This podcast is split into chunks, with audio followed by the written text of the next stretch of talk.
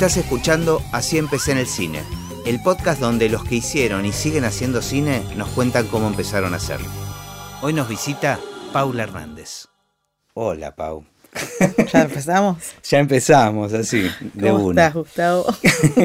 en general empiezo con una misma pregunta que es común para todos, toda la, la gente con la que estoy charlando, porque me- no sé, particularmente me interesa y es, ¿cuál es el, el registro que tenés de, eh, o registro, un recuerdo de en qué momento apareció el cine en tu vida? ¿El cine como profesional o como espectadora? No, o no, qué? no, el cine como, como cosa, digamos, o sea, la existencia del cine, lo, os digo, algunos lo relacionan con... con, con- con un- Mira, hay, hay un momento que, mm, no sé, yo era adolescente, tendría 15, 16 años, que obviamente iba al cine cuando era más chica, como mis padres me llevaban al cine o me llevaban al teatro, como una actividad. Pero sí me acuerdo que eh, alrededor de los 15, 16, mi mamá un día me dijo, te quiero invitar a ver una película al cine Cosmos. Y me lleva a ver Un verano con Mónica, la película de Berman. Y yo me acuerdo que, no sé si me gustó en ese momento la película, pero que entendí que el cine era otra cosa de lo que yo estaba acostumbrada a ver de películas infantiles. No no era una actividad más. No, me entendí que había- fue como esa, viste, esas cosas que te pasan que todavía no, te- no, termi- no, terminás de comprenderlo, pero siento que eso fue como una apertura a algo diferente, algo que no tenía que ver con lo que yo estaba acostumbrada a ver. Igual mi casa era una casa así de mucho estímulo, de teatro, de no sé, leíamos, leíamos, o sea, había como, había como una, una vida cultural dentro Claro. de todo. Pero sí tengo el registro de eso, decir, esto es como otra cosa, no tiene que ver con lo que yo estoy acostumbrada a ver. Como que un- alguna fibra tocó Sí, esa película sí. en particular. Después la volví a ver, no sé, ya más cuando estudiaba en la FUC y demás, y, y me acordaba muy poco, en Claro. realidad. Pero, pero sí, en- en- Algo- ya, ya al- a esa altura había visto muchas otras películas de Claro. otro, de, dentro de un cine más autoral y, en- y entendí qué es lo que me había ocurrido a los Claro. 15. Eso fue como uno de los inicios también. Y quizás va medio en paralelo en, una, en algo que tiene que ver con, ya no como espectador, sino como desde el lugar de la realización, que yo eh, iba al secundario, pero además del, sec- del secundario iba al Instituto, Instituto Vocacional de Arte, que era el Labardén. Iba, había hay varias sedes de ese, de ese lugar. Este, estaba en la calle Garay, dependía del Teatro San Martín, o sea, todos nuestros docentes eran titiriteros o gente del teatro, gran parte de los docentes, tipo Laura Novoa. Ajá. Y mm, Estaba Bufano. sí, Es- Ah, Sí, sí, claro. Bufano daba la parte de teatro. Y después poner, mi profesora especial comparar era una de las del grupo de titiriteros. La de plástica también era la que trabajaba con los titiriteros en la parte más plástica. Ah, no, no tenía esa... Sí. Y vos, esta- eh, eh, esa beta tuya, digamos, con, vos eh, eh, con la parte de títeres tuviste algún vínculo. En realidad era un lugar que era un instituto vocacional, o sea, vos pasabas por todas las distintas actividades, desde pintura, teatro, expresión corporal, música, folclore, fotografía, cine. Claro. Y cine fue en uno de esos años, que yo tenía 16, 17, porque eso lo hice durante los últimos tres años del secundario. eh, había una materia que se llamaba cine y que fue a filmar un corto en Super 8. Mm. Y filmamos un corto en Super 8 nosotros, en donde de alguna manera se ponían en juego ahí todas las actividades que hacíamos dentro del Labardén. Digo, estábamos, me acuerdo que era una situación medio fantástica y que estábamos maquillados como con maquillajes que habíamos aprendido a hacer ahí, una utilería que salía de esa situación. Y bueno, fue un corto y que después terminó yendo a una la primer Bienal de Arte Joven, como que Mirá tuvo también un, no sé si tuvo un recorrido, pero fue como algo novedoso para mí también desde el lugar ya de realizar, ¿no? Como- O sea, tu papel en el corto fue dirigirlo. no actuábamos. Actu- era entre, entre todos hacíamos todo. Ah, ok. No había una, de- una, tan- una división tan clara de roles. Había como una coordinadora que era la profesora y los demás íbamos entre todos poniendo la cámara, sugiriendo. Bueno, pero eso te permitió tener como un sí, conocimiento de... entender algo también. Sí. eh, que pienso cosas hoy que me dan como ternura, ¿entendés? Que había un momento que el personaje viajaba en el subte Ajá. y se quedaba dormido y pasaba como toda una gran situación en el sueño y cuando se despertaba salía Ajá. de la estación y lo que veía afuera era lo que había soñado. que era en un lugar en un campo, nada que ver con una situación urbana, y que para mí era como un corte espectacular. era un sueño premonitorio, digamos. Era como muy bueno, me decía muy bueno que habíamos inventado. Eh, o sea, eso fue como mi primer situación de realización. Claro. Eh, esto, lo otro que te cuento de la película de Berman, mi primer mirada diferente sobre el cine como espectadora. Y después sí ya hubo como situaciones más de entender lo que era el trabajo a mis 19 años que empecé a trabajar en una película enorme, una, una película que se llamaba Naked Tango, que fue justo la película más grande hacia anterior a Highlander. Ah, mira, que se vino, una película de afuera que se vino a Sí, filmar que se acá. filmó acá. Pero vos ya estabas estudiando en la FUC. No, Ahí. Ah, estaba estudiando comunicación. Ah, ok. Yo empecé estudiando ciencias de la comunicación y, y después me cambié a la FUC, Ajá. como al dos años. Hice dos años de la carrera y después me ¿Y cómo caíste en esa película? de una manera rarísima también. Una amiga de mis viejos era una, una, una traductora, traduc- le traducía al director de arte que era inglés. La mina nada que ver, era alguien que venía de, de letras, le pareció un embole el trabajo en cine y traducirle a un director de arte. Y trabajó nada, un mes y no le interesó más. Y entonces yo hablaba bien inglés, entonces le, le dijo, me lo- ella me sugirió. Y fui, hice una entrevista. A, a cubrir el rol de ella. Sí, o sea, sí. fuiste a trabajar en el cine de traductora. de traductora. La- la- las carambolas de la vida. traductora del director de arte inglés y que terminé siendo como, como la asistente al final, porque fueron como cinco meses de trabajar en esa película, todo el tiempo con esa persona. Ajá. Y nada, estuve, estuve como una semana hacía prueba y después eh, pasé la prueba y quedé durante todo ese tiempo. Y eso fue como mi principio de trabajar en el cine. Claro, fue y- antes de estudiar cine en la FUC. Y un rodaje de los, de, Ah, los pocos que había, digamos. Ah, un una rodaje producción- enorme además. La Y- productora era de la productora local, la- era Gea, que era la productora de María Luisa Bember y de Elita Stántico. O sea, había gente muy copada ahí adentro Claro. también, ¿no? Y ese fue como el principio de empezar a decir, che, viste, yo terminé el secundario y era, no sé, me gusta, me gusta escribir, me gusta el- la fotografía, me gusta la sociología. Como que no tenía muy claro que comunicación me parecía en ese momento una carrera que iba juntando como Claro. un poco las partes. Eh, de hecho, disfrutaba, por ejemplo, mucho de una materia de comunicación que se llamaba taller, que era un taller de guiones, un taller de escritura. Y ahí, esa película, que fueron como cinco meses de trabajo, empecé a pensar que en realidad lo que tenía ganas de hacer era cine. Y dejé comunicación. Y, se estaba abriendo la FUC en ese momento. Faltaron como seis meses, todavía no se había abierto. Pero ya tenías la data. No, Ah, di el examen a la NERC, ajá. entré, pero ese año la escuela tenía muchos problemas de presupuesto, entonces no se terminaba de abrir. Y en medio de eso aparece la noticia de la FUC y dije, ya está, me fui de una carrera, quiero estudiar, no quiero que solo mi formación sea de trabajo, porque ahí empecé a trabajar Claro. en cine. Ah, enganchaste otras sí, cosas. empecé a trabajar con Sorín después. de Ajá, en publicidad. Sí. Y entonces, este, no sé, dije, no quiero ser solo alguien que, que trabaja, como que quería tener el espacio de poder formación. est- estudiar. Y se abrió la FUC y me anoté en la FUC y ahí empezó como esto, como todo iba en paralelo, ¿no? Lo que estudiaba, lo que trabajaba. Claro. Ahora, en esta, en esta primera película que trabajaste, estabas relacionada con, con la parte de arte Sí, al departamento de arte. y te vinculabas con, los, con, con el resto del equipo, o sea, tenías tiempo para eso. Había mucho trabajo como de previa, de las, digamos, siempre estábamos en filmación, pero muy poco en realidad, ¿no? Pasábamos cuando se presentaba el decorado, cuando el decorado estaba listo para que entraran a filmar, íbamos, estábamos un rato, pasábamos de visita, pero siempre íbamos como de avanzada. El director de arte, digamos, trabaja Claro, un poco un paso más adelante del- de, la situación de rodaje. Entonces, en realidad era un production designer, eh, que es un puesto más arriba que el director de arte. Es lo que nosotros diríamos igual, director de arte acá.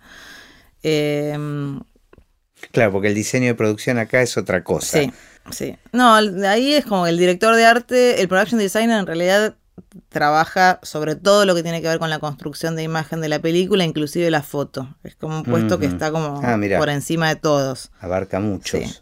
Y el tipo era un genio total, era- fue el director de arte de Excalibur y Mira. de La Esperanza en la Gloria, se ganó un Oscar por esa película, era un tipo increíble. ¿Y a vos te, te, digamos, te interesaste en la parte de dirección de arte o...? En o- ese todavía no sabía, tenía 19 años, digo, me, me daba cuenta que me interesaba el cine, el lenguaje, cómo se hacían las películas. Empecé a partir de esta cuestión de trabajar mucho en arte, cuando empecé a trabajar en la productora de Sorín, empecé haciendo producción como para arte, para vestuario, como que algo de eso siguió. Claro. Y después en el ejercicio mismo de hacer, por ejemplo, trabajar con Sorín también fue una, una formación enorme. Esto fue en los 90. Y este, la película esta, Naked Tango, fue en el 89, o sea, Claro. 90, 91, 92 fue el tiempo que yo estuve Fue en una lo de época Sorín. Sorín aparte no paraba. No paraba. No paraba y para mí también éramos muy pocos. Eh, Sorín, al igual que ahora, trabaja con estructuras así como muy mínimas. Y era un poco que todos también hacíamos todo. Entonces, en una etapa de formación, tenés 19, 20 años, digo, era claro. agotador, pero era alucinante. O sea, yo hacía, no sé, producción, arte, cine de dirección, doble de mano, cualquier cosa Además, hacía. además, con 19 años, eh, teniendo ingresos con, de la actividad que elegiste, o sea, era espectacular.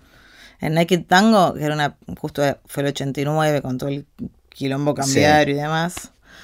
Eh, La hiperinflación. La hiperinflación total. eh, yo ganaba más que mi mamá. Mi vieja era docente universitaria, subjefa de un departamento. Claro. Como de lugares. No, ganaba más que mi, que mi mamá. Era como bizarro también. Después con Sorín no. Después ya en una más, más de la realidad. Pero, este, pero fue como también muchos años de estudiar en la FUC y formarme con Carlos.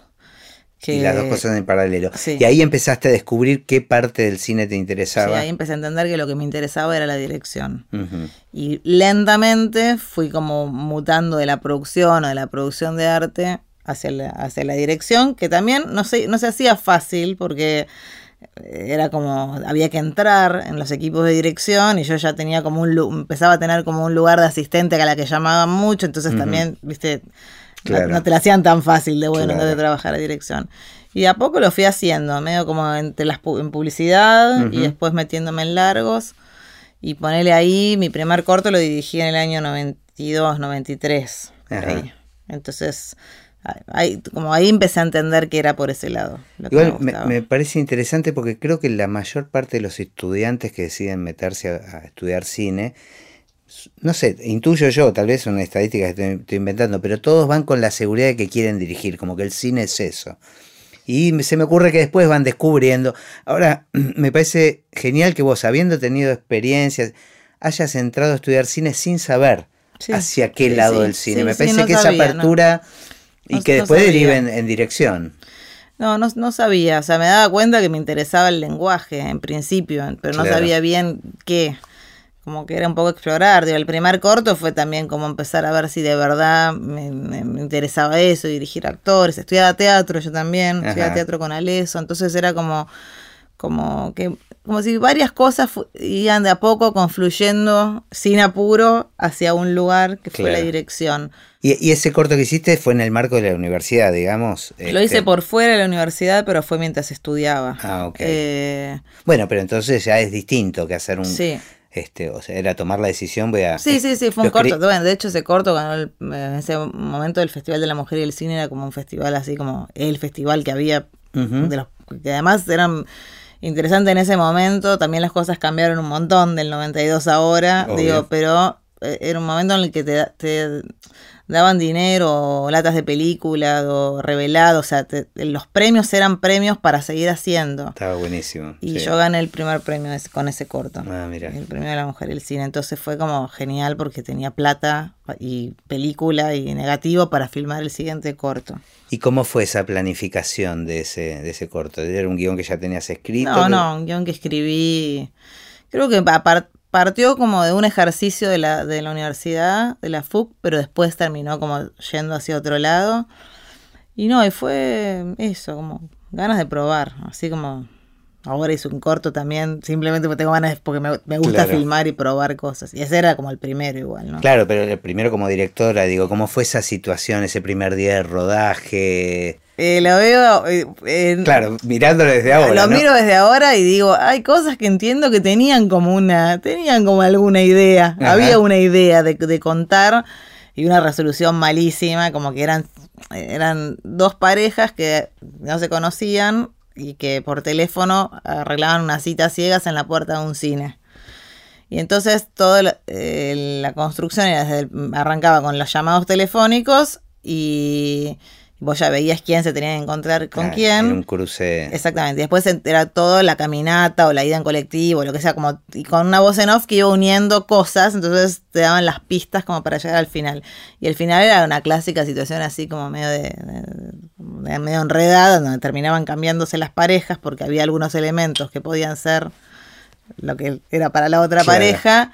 Y eso lo debe estar re mal resuelto, re torpe.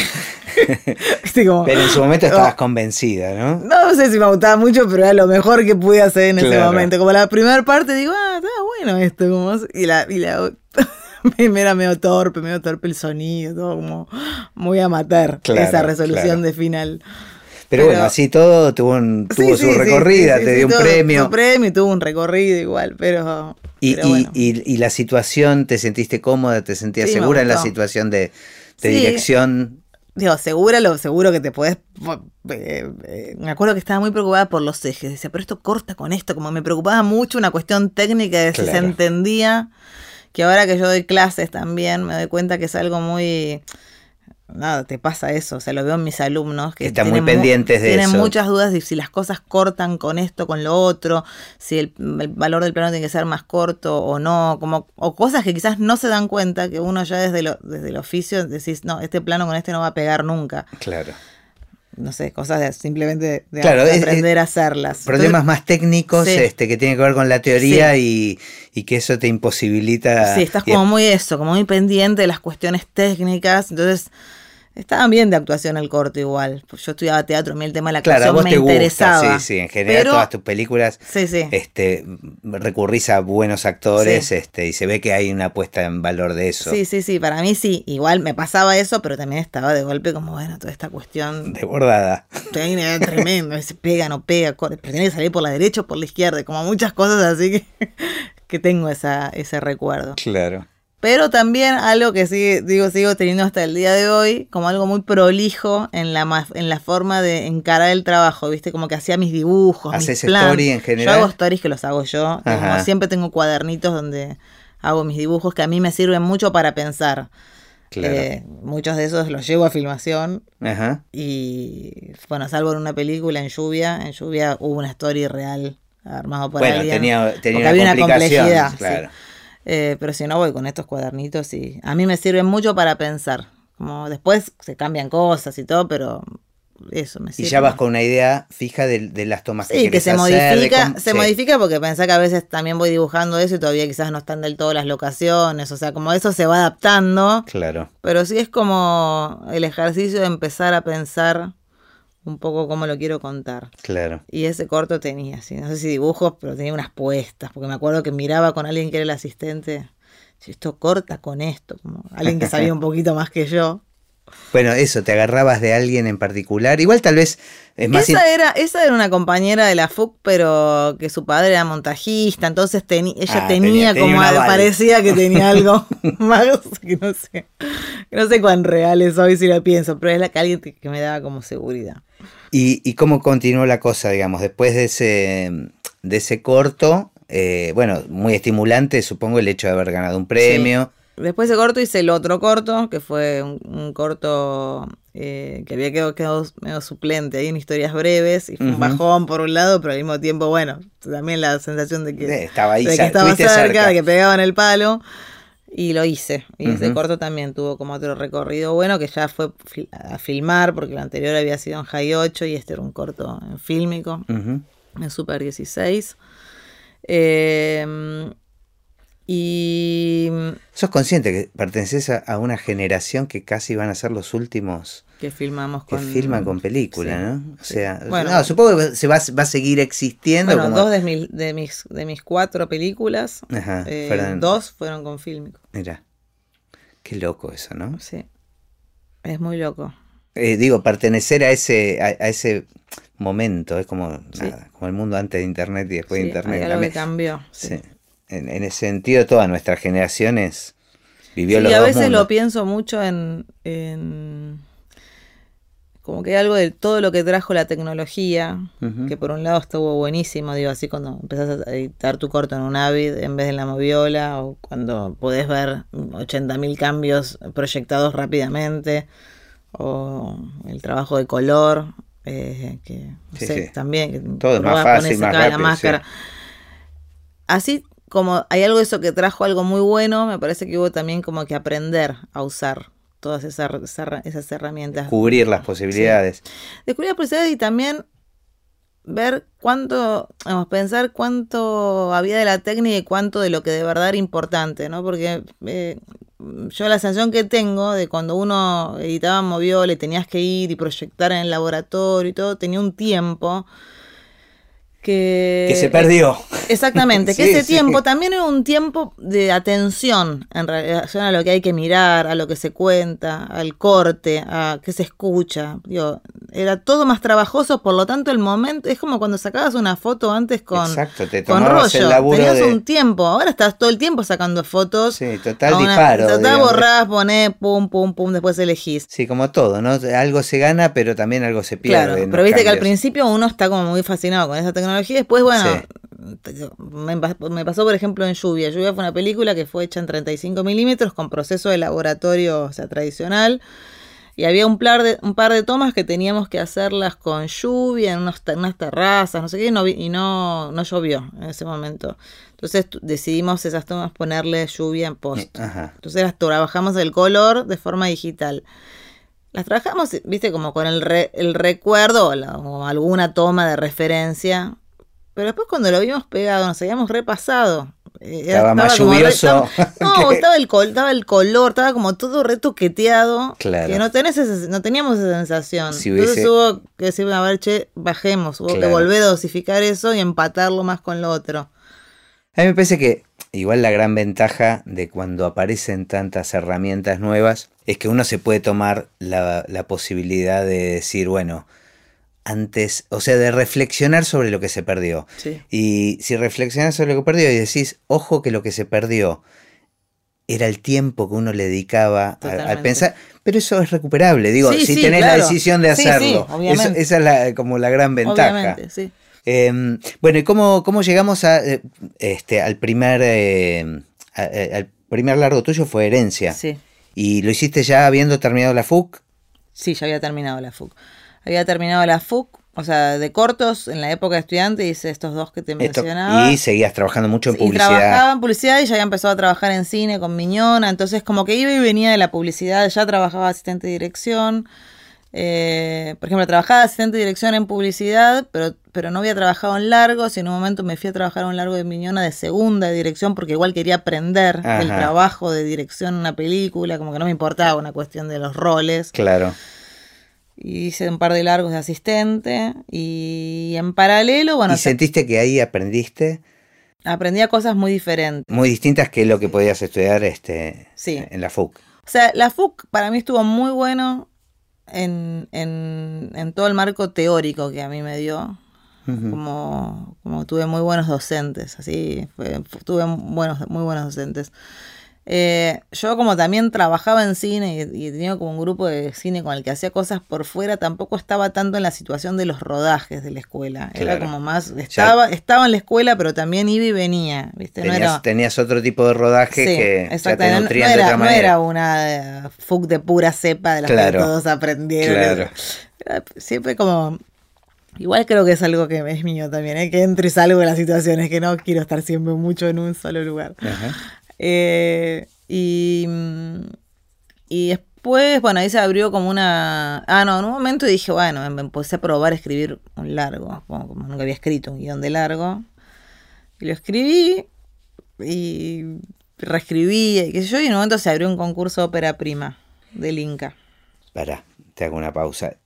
La idea de, de la película, ¿de dónde surge? Que te, La idea de la película, hay como dos pilares desde donde arrancar. Uno tenía que ver con que se había muerto mi abuela, que yo la extrañaba un montón, y que eh, mi abuela era como de una familia así como muy tana, muy bruta, muy, muy, o sea, como otro mambo del que era... sí, el otro era como la hija argentina de toda una familia de inmigrantes. ah, y esas situaciones así, mucha familia, eh, niños que no terminaron la escuela, hijos muertos de enfermedades, o sea, como una situación muy así. Mi abuela era un personaje muy increíble, así muy fuerte, muy amoroso a su manera.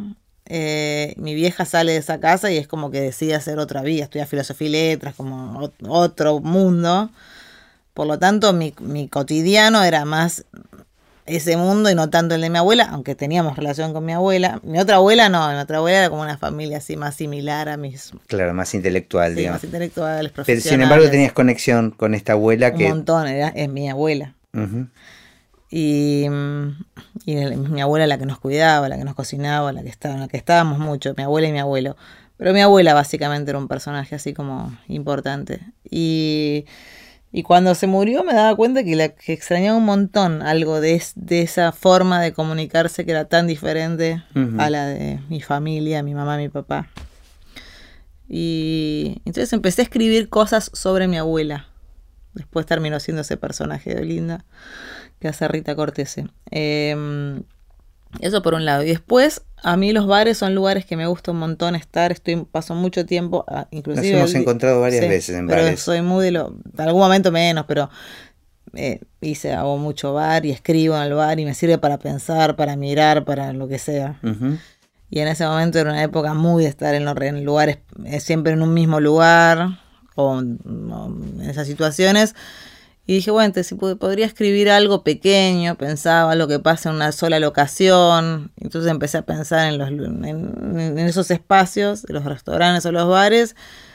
Y a partir de ahí, no sé, me senté a escribir y en el proceso de escritura, no es que tenía muy clara la historia, apareció herencia.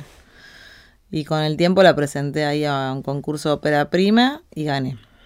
¿Solita la presentaste o ya estabas asociada con alguien? Con no, la presenté con un productor que me ayudó a hacer la presentación y que después no la hizo la película y decidió hacerla Rolo, Aspeitía, cuando ya había ganado el premio. Eh, era una película así, como recontra mínima, eh, y fue alucinante hecho. Y bueno, ¿cómo fue ahí? Ahí, me interesa eh, en quién te apoyaste, cuáles eran tus miedos eh, el primer día de rodaje. ¿Ahí fuiste con storyboard, por ejemplo, o con, o con tu cuadernito? Sí, sí, sí, con mi cuadernito y dibujito y a todos lados. me pasaba que en principio ya tenía como oficio. eso me daba, eso me daba tranquilidad. Claro. Pero bueno, no era lo mismo hacer una película. Tenía cuatro semanas para filmar una película. Siempre había hecho cortos de tres días, cuatro días. Esto era como, más allá que tenía oficio, como de entender lo que era el cine, el trabajo del cine. Ya hacía diez años yo que trabajaba en claro.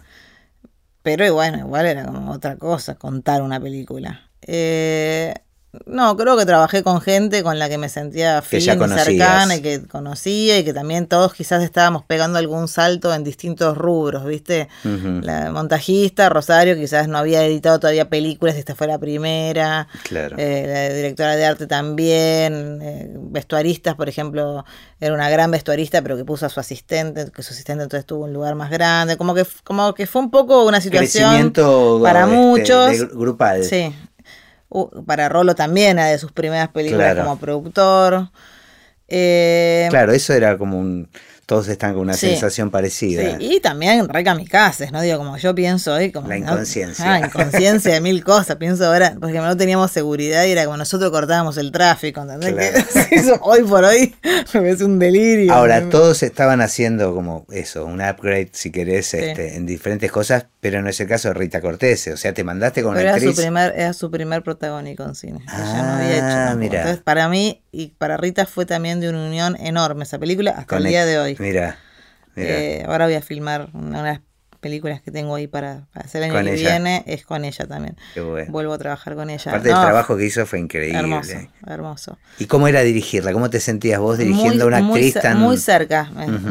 Te digo la verdad, fue muy ameno. Lo que era difícil era la diversidad, porque esta película yo la filmé entre el 2000, 2000, 2001 se terminó, o sea, fue, como un momento muy complejo.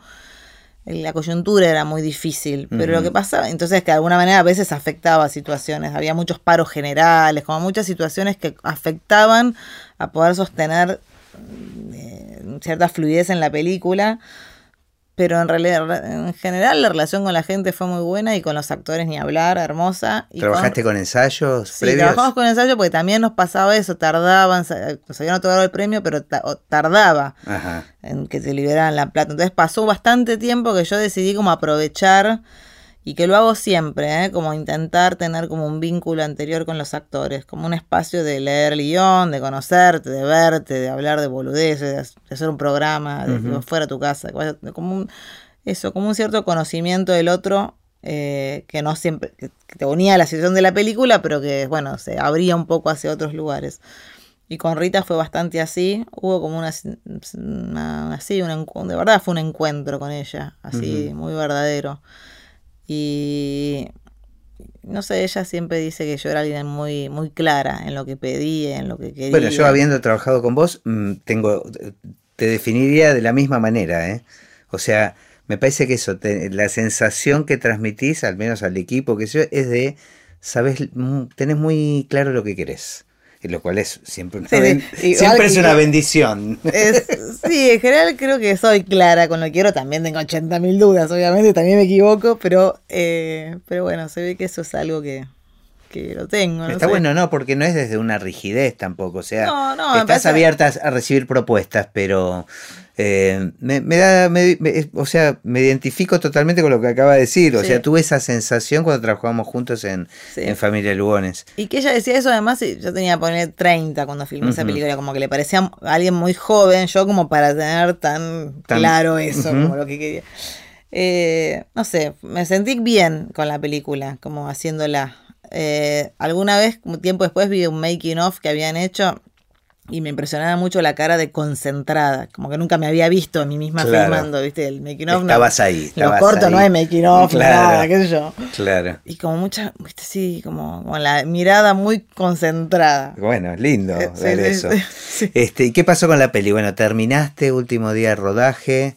Este... Terminé en medio de una situación así ya de adversidad, porque no teníamos plata y estábamos muy apretados y como fue difícil el final del rodaje. ¿Se llegó a hacer todo lo que tenías planificado? Sí, sí, y también ahí es donde me doy cuenta que en, en ese sentido, quizás ya ahora te pasa, no, es de otra forma, pero me pasaba que me daba cuenta que teníamos poca plata y poco tiempo, entonces que había algo que, que operaba en mí como directora muy como de la de productora y de, asistente de dirección. De, de tener que decir, bueno, a ver, este día, ¿qué es lo fuerte de este día? Esto bueno, lo demás se tiene que resolver simple.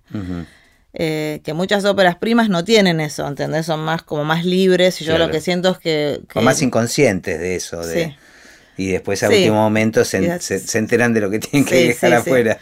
Esto fue como ordenado en ese sentido, dentro de lo posible, porque era difícil la película, en las condiciones en las que filmábamos. No, después tuve bastante tiempo para editarla, me equivoqué mucho, por ejemplo, en todo el proceso de la música, como algo que aprendí del error ahí. Mm, no, no, como que ahora cuando empiezo una película, el trabajo de la música o el sonido trato de pensarlo desde antes. Y eso para mí fue editar con referencias, pero las referencias eran de estilos muy diferentes y después era muy difícil encontrar una sonoridad propia.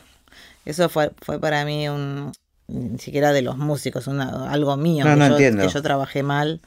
De, eso, de descubrir que hay que está bueno pensarlo desde antes o, debatir con un cabeza de equipo o con alguien. este Sí, y ahí también igual iba a hacer el sonido de la película y no lo hizo. claro. De momento nuestro, final. Entonces también fue un momento en donde yo me quedé medio renga. Bueno, claro, para los que me están escuchando, eran matrimonio y estaban dejando de serlo en ese momento. Exactamente, sí, dejamos de serlo. Entonces también siempre había delegado mucho lo sonoro en él. Claro. La música o el sonido, en todos los cortos, porque siempre había trabajado con él y fue un momento raro para mí. Claro, claro, eso complicó más las cosas. Sí, sí. Pero igual, más allá de eso, me doy cuenta que es algo que yo no tenía conciencia de cómo hacerlo y que lo aprendí a partir de lo que no me gustó de, mi, trabajo ahí. Bueno, eso está buenísimo. Sí. aprender de lo que sí. sale mal o que como a uno no le gusta. Y qué, creo que yo ya te lo pregunté alguna vez, este, pero ¿qué partes del proceso de una película disfrutas más? El rodaje y la edición. Sí. Recuerdo esta conversación. Lo que más padezco es la escritura. Eh, y después eh, toda la situación de, de estrenarla y eso es como por un lado está bueno, pero al mismo tiempo se, te hace más ajeno. Claro, es algo, es un trabajo que ya está terminado. Sí, como que es, no sé, que también a veces es difícil, por ejemplo, en las primeras películas yo hice muchos festivales, la acompañé mucho tiempo y ya emocionalmente uno estaba lejos de esa película y entonces tenés que volver a conectar y a Claro, ya estás en otros proyectos. Sí, sí. Eh, ¿cómo, cómo, le, ¿Cómo fue el, estreno? ¿Fue un estreno comercial? Este... Sí, fue muy, fue muy loco lo que pasó con la película, porque nosotros la película la había, me había estado en Mar del Plata y la había visto Polka en ese momento y, quisieron asociarse para el lanzamiento. Y entonces, bueno, mientras nosotros habíamos hecho muchos festivales y la película había tenido varios premios, como que medio veníamos sosteniendo como la prensa pequeña de la película, como con esas noticias que Rolo era muy habilidoso, el productor, en, en, en, sostener eso. Y de golpe, pum, aparece Polka que la quiere estrenar y entonces todos felices porque Polka estrena la película, entonces y la película iba a tener como otra, otra dimensión y empieza la crisis de finales del, 2000, 2001. del 2001, crisis, crisis, crisis, crisis, y sobre final del año nos dicen, no la vamos a estrenar la película, nos sueltan la mano mal, así quedamos muy ah. deprimidos. Ah, tremendo. Fue un palo muy... Pero no llegaron ni a, ni a hacer campaña, ni no, no, nada. No, no, estaban viendo cuándo la estrenaban, como, pero había como un acuerdo y todo ya. Y se... Y se abrieron. Y se abrieron y fue como que nos va, viste, fin del año, 2001. Con ¿Ya hacía cuánto que la tenías terminada la peli? Sí, un año. Ah. O sea, la peli se había terminado, sí, porque Mar del Plata en ese momento era... Sí, un año. Claro, es mucho tiempo para tener una película ya... Sí. Un este, año. Corte final y guardada. Sí, no sé si un año, un año creo que fue al estreno, pero. O un año y medio al estreno. Sí, pero bastante tiempo fue. Porque Difícil. yo había hecho festivales todo ese tiempo, me acuerdo. Y bueno, fue, porque en esa época Bar del Plata era en marzo, o sea que sí, entonces fue como... Claro, casi un año. Casi un año. Un año... este... Sí, por ahí. Y fue un bajón total, verano, viste, bien, yendo al Inca a ver cómo hacíamos para estrenarla, descontrol, las cuotas no salían, pensando cuánto comerciales iba a tener que hacer para pagar las deudas. Claro. Y en un momento pero me acuerdo la situación de estar en un bar así con el productor, los dos muy deprimidos después de haber estado seis horas dentro del Inca que empezamos a decir, bueno, tenemos que estrenarla igual. Si, si esta película en los festivales le va bien, los premios que tiene, muchos son premios de público y de la actriz. Si tiene premios de público y Polka lo vio es porque ve algo en relación al público. Tenemos algo comercial. Que, sí, tenemos que hacer algo que llegue a la gente. Entonces decidimos con Rolo hacer, éramos Rolo, yo y un asistente que, y dos asistentes que Rolo había puesto para armar el lanzamiento. En tres meses armamos el lanzamiento. Tomando algo de las ideas comerciales de Polka llevadas a una escala. Claro, los recursos que tenían. Mi viejo en esa época trabajaba, era gerente de Renault y entonces eh, le pedimos un canje con Renault que nos dieron tres traffics y decidimos plotear las tres traffics con la imagen de la película. Una cosa muy novedosa en esa época. Era novedosa y además era lo que manejábamos éramos nosotros, la claro. que teníamos choferes. Genial. Era íbamos para allá, para acá, pero íbamos con la traffic que para se que no vieran. eh, bueno, y nos acompañó también el distribuidor Bernardo Subnik, que en ese momento los distribuidores ponían dinero en las películas, como apostó, nos dio la guita para las copias. ¿Saliste con muchas copias? No, salimos con ocho copias. Ahí era el gran debate, era salimos con diez o con ocho. Yo decía, no tenemos plata para diez, vamos con ocho si nos va bien. Bueno, entonces salimos con ocho. Salimos con ocho y la primera semana fue localidades agotadas en todas las salas. Todas las, la película hizo así. Qué loco. Y ahí pusimos dos copias más. Y la película ese año, de las creo que fueron 80, 90 películas que se estrenaron, quedó séptima en el ranking en relación a la cantidad de... Claro. Fue la película, séptima película más vista del año. ¿Te acordás cuántos espectadores? Sí, 90.000 espectadores. En ese momento fue una, un montón. Una barbaridad. Fue la película mía que más hizo. Sí. Ah, sigue siendo un número importante hoy. Este... Y fue increíble lo que pasó. Para mí fue como, ¿viste esas películas que decís tú? Tiene, eso lo sigue teniendo hasta hoy. Es como una película que yo hice dos largos más, un documental. A algunos le gustan más, menos que herencia, no sé qué. Le fue bien en general a, mis trabajos y todo. Eh, eh, o en los festivales, o con la crítica, o con el público, depende cuál de las películas, pero lo que le pasó a esa película no le pasó a ninguna de las demás. Como Sí. una buena estrella, la tiene el día de hoy.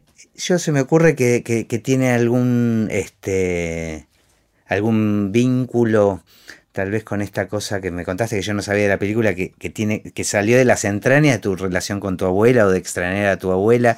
Me Sí. parece que ya el tema de por sí en Sí, un país El tema eh, tiene algo como que puede ser bastante universal, pero igual también me doy cuenta que pegó en un momento. Yo pensaba, en el momento que todo el mundo se quería ir de acá. claro. Y yo decía, ¿quién va a querer ver una película en la que un alemán quiere vivir en la Argentina cuando todo el mundo se quiere ir a la mierda de la Argentina? Y eso mismo generó algo al revés. revés. Claro. De- De, pensar qué había acá, pero lo, lo- lo escuchaba mucho de la gente, esos comentarios. Mira, Bueno, y eso fue para mí como un, ¿viste? un trampolín en re grande. claro. Como en- para lo que vino después, ¿no? Como para... Para seguir, estoy el, el tema está relacionado también con Vientos de Agua, que fue la miniserie esta Sí, de pero eso fue bastante después. Fue mucho después. Pero tuvo que ver con eso, o sea, te convocaron. No, no, yo ahí empecé a dirigir mucho publicidad, fueron años de dirigir mucha publicidad, de grande, que- que viajar. te afectó, o sea, te, te convocaban por, Sí, por la sí, película. la película me abrió un montón de puertas y también por ahí me llegaban que yo guiones de cosas que yo no tenía ganas de dirigir, pero que me ofrecían dirigirlo. Era un momento re potente también del Claro. cine. O me llamaban de Idea del Sur para dirigir, no sé, una, una tira diaria, co- cosas que yo después no hice, pero que fue como un momento que la película abrió ahí. Eh, y yo me agarró como que quería hacer algo diferente. Claro. La lluvia no tiene nada que ver con Claro, eso. Como que empecé claro. como otra búsqueda. Claro.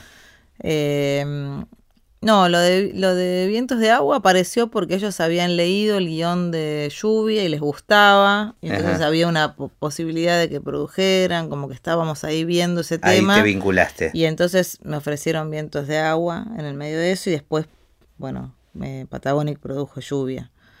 Em, No, lo relacioné con vientos de agua por, por esta cuestión de, la inmigración. No, y- no- no sé bien si a ellos me Sí. llamaron por eso. Y esa fue de las primeras también miniseries que creo que se que, que hacían esta cuestión más americana de que cada De varios capítulo. directores. Claro, Sí, éramos Eh, cuatro directores. claro. Em, bueno, entonces te encontraste con un primer éxito, un primer largo, sí. exitoso. Este, comercialmente los números te cerraron, o No, sea, ganamos mucha plata con esa Claro. película, o sea, se vendía, la película HBO la compraba, o sea, fue como genial. nunca, nunca más visto, digo, ¿no? Claro. Tan, tan así, tan fuerte. Y creo que también lo que era muy impresionante era en relación a la escala, que había sido algo, esto que te digo de verdad, nosotros manejando la traffic, a, a de golpe...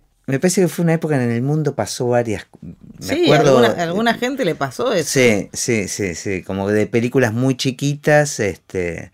y yo Sí, ahora pensaba, por ejemplo, ¿viste esta película El Patrón que se estrenó el año pasado? sí, sí, sí, la de Schindler, la de Sí. Seba Schindler. Eh, como que cuando yo vi lo que a él le pasó con su primera película me hizo acordar un poco lo que a mí, más allá del contexto, todo el Sí, sí, eso sí. todo es diferente, pero algo parecido, ¿entendés? Que todo el mundo hablaba de esa película. Que no para de ganar eh, Que premios. no ganaban ganar premios, que crítica, que la compraba Netflix, digo, esta la compró Netflix.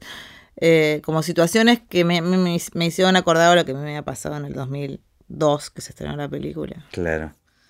Bueno, fue. ¿Y eso te puso mucha presión para después una segunda película? No, me ponía, no presión en relación a... No, me pasaba que me daba cuenta que las cosas que me llegaban o que la gente esperaba es que yo hiciera una película del estilo. Claro. Y yo me daba cuenta de que cada No vez, querías. no, no sé, como que tenía ganas de buscar otras cosas. Justamente esto que te decía antes, que, que estaba como muy preocupada en contar en el tiempo, en la cabeza más productora y demás, como que yo dije, bueno, no sé, qui- quizás creo que explorar algo más del lenguaje. Que yo, para mí la herencia es re clásica, en- Claro. y como que tenía ganas de buscar otra cosa. Y entonces me empecé a presentar a fondos de festivales, como que, que el inicio de lluvia fue un poco eso, algunas becas, algunos fondos, este, algunas tutorías afuera. Y, y bueno, y después también era una película muy grande para poder producirla sola. Y Claro. entonces ahí, después de lo de Vientos de Agua, entra...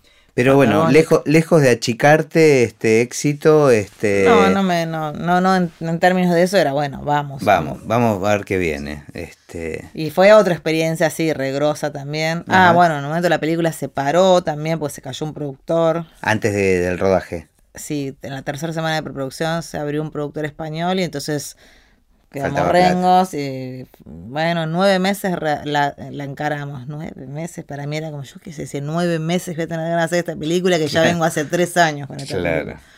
Y ahí fue cuando hice Los Lugones, En el medio. Lugones en el medio, que fue muy este, bueno para mí, viste, como primero que era también aprender algo diferente, que era trabajar un documental. Y un documental que lo, lo encaraste de un lugar también muy particular, Sí. este, porque es como un documental ficcionado, pero Sí. lo que se ficciona no tiene que ver con el documental. es como- Sí, que era como un desafío difícil, porque contar tremenda generación de esa familia, de cuatro generaciones de los Lugones, tenía un- esos iban a ir para la televisión en principio, entonces tenían un tiempo acotado, digamos, no sé, era una hora, no me acuerdo al principio con- cuánto era.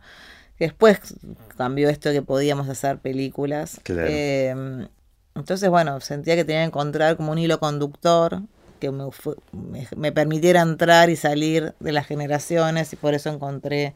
Y también supongo que por algo más natural que se me hacía a mí ir hacia la actuación, a la Claro, ficcional. Pero esa película para mí fue también genial hacerla, por no, porque venía muy golpeada de que se había parado la otra película, porque aprendí un montón de cosas, porque entendía que el documental no era lo mismo que la ficción en términos de que todo el tiempo es una caja de Pandora, se te van apareciendo cosas Claro. nuevas y, y, lo, y lo mejor es tratar de seguir eso, o sea, Claro. que hay un control de lo Claro. que vos imaginás que vas a hacer. Es más otra o menos, narrativa, es otra ¿no? cosa. Sí. Y bueno, y cuando se terminó Los Lugones empezó de verdad la preproducción de Lluvia. Entonces fue como, como un tiempo así de... Y Los Lugones también fue, digamos, si bien se dio en el Malva, estuvo muchísimo Sí, tiempo. Sí, estuvo un montón en el Malva y tuvo como, un- como una repercusión así. Yo no era productora de ahí, o sea, igual se encargaban los productores de, de moverlo, pero me llegaban a veces muchos mails de universidades, de como de mucha situación más académica, Claro, no tanto de festivales de documental, como que tuvo otro... claro. Otro Bueno, circuito. pero un, un lindo respiro Sí, entre, muy. entre dos ficciones. Muy lindo fue. Este, Y después vi- vino Lluvia, después este, con su... su lluvia con tu- su locura, así un aparataje Yo tremendo. me acuerdo cuando me contabas Una que toda la película transcurría bajo la lluvia, Sí, prácticamente. Ocho semanas filmando siete semanas, ocho, no me acuerdo, filmando bajo el agua. La decisión de, de complicarte noche. la vida, básicamente. Sí, sí, viste, cuando uno pone llueve, llueve, llueve, bueno, llueve, ¿dónde? ¿Cómo llueve? No, miro las fotos hoy de esa situación y o sea, estábamos re locos. Claro. Aparte era sonido, anda, eh, lluvia, anda. Claro, Era, como- el- el- eh, era uno más.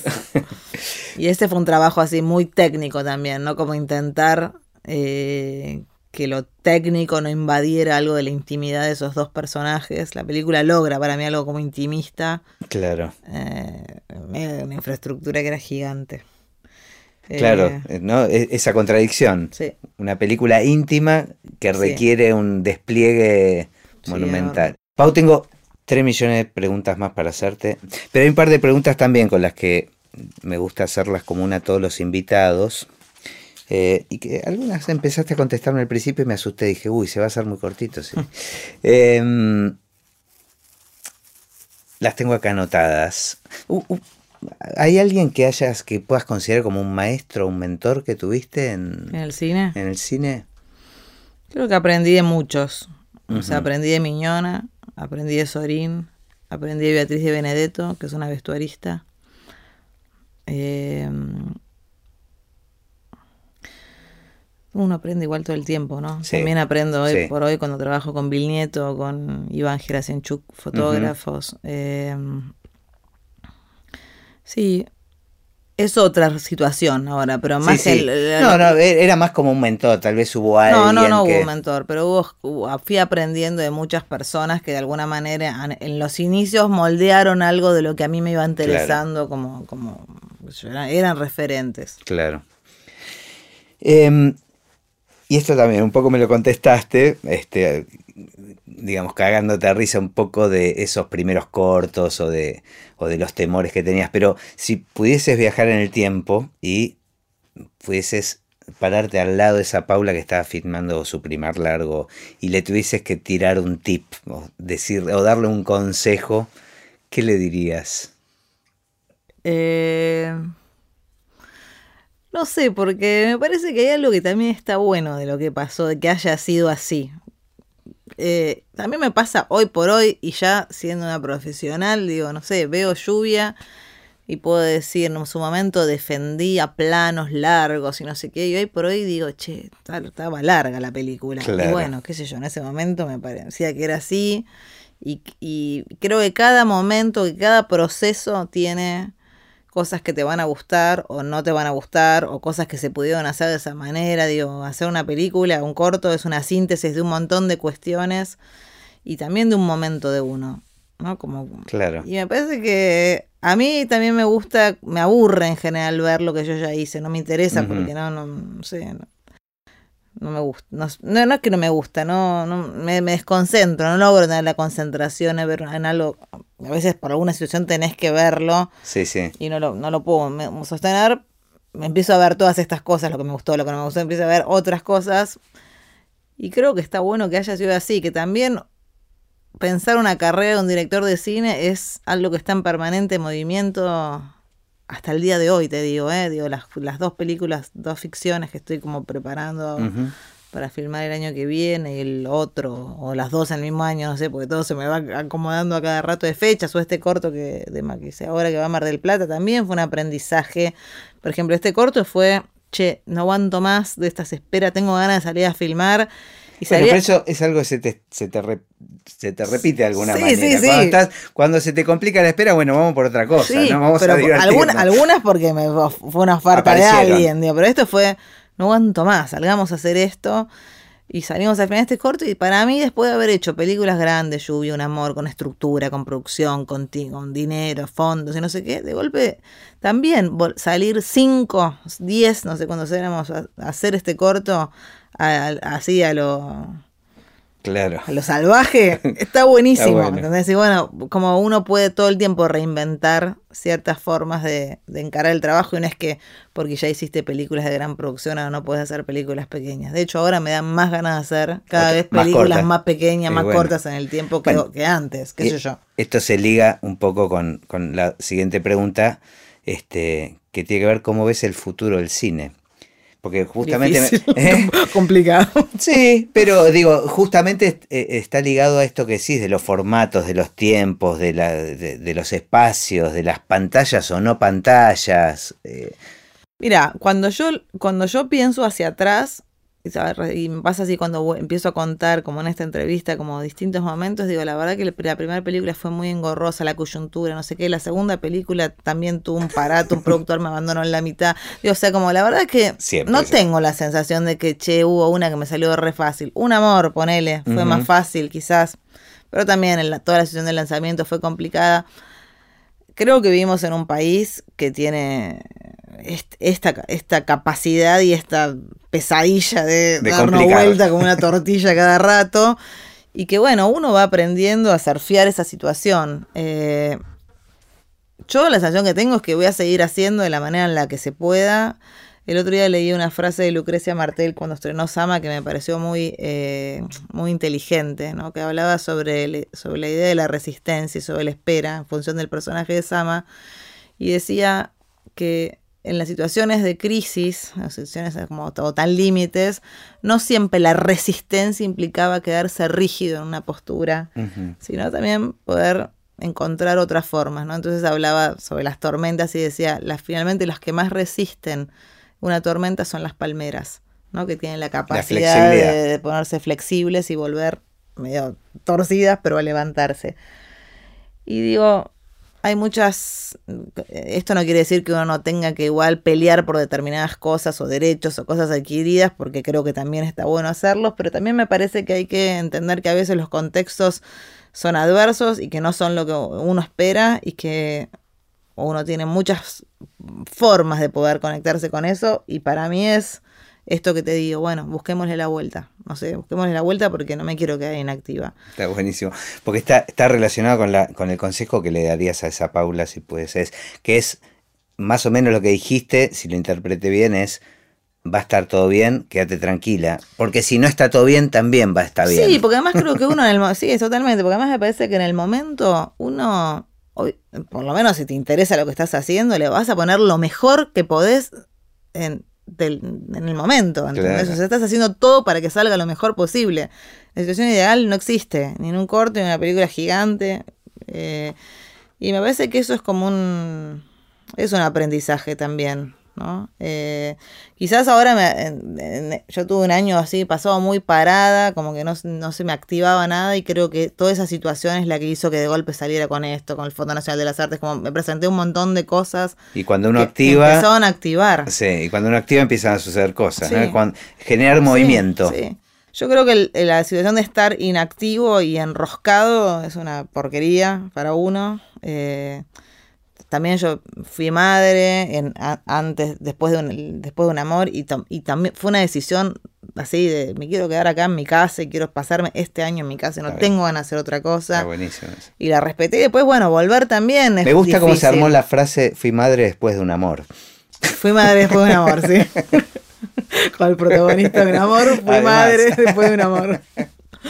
Eh, entonces, bueno, no sé, me parece que ese fue como también un momento de decir, bueno, ahora hay que parar porque tengo ganas de hacer otra cosa, porque también es parte de la vida tener hijos y dedicarle ese tiempo y demás. Y bueno, y volver no fue tan fácil, o tuve, me tomó un tiempo, ¿viste? Como encontrar qué quería hacer. Pero tenés como una fácil conexión con lo que querés. Y acá también vuelvo al círculo de lo que te dijo Rita y que yo tuve la sensación cuando trabajé con vos, de que en general estás conectada con lo que querés, sabés lo que querés y vas por eso. Sí, sí, a veces me tardo más menos, pero voy, voy para adelante. Bueno, gracias. Ah, por favor. Este, la verdad que un placer y bueno, ojalá este, te tengamos en, en, Hernández 2. Claro, Hernández 2, totalmente. Gracias. bueno, genial. Gracias a vos.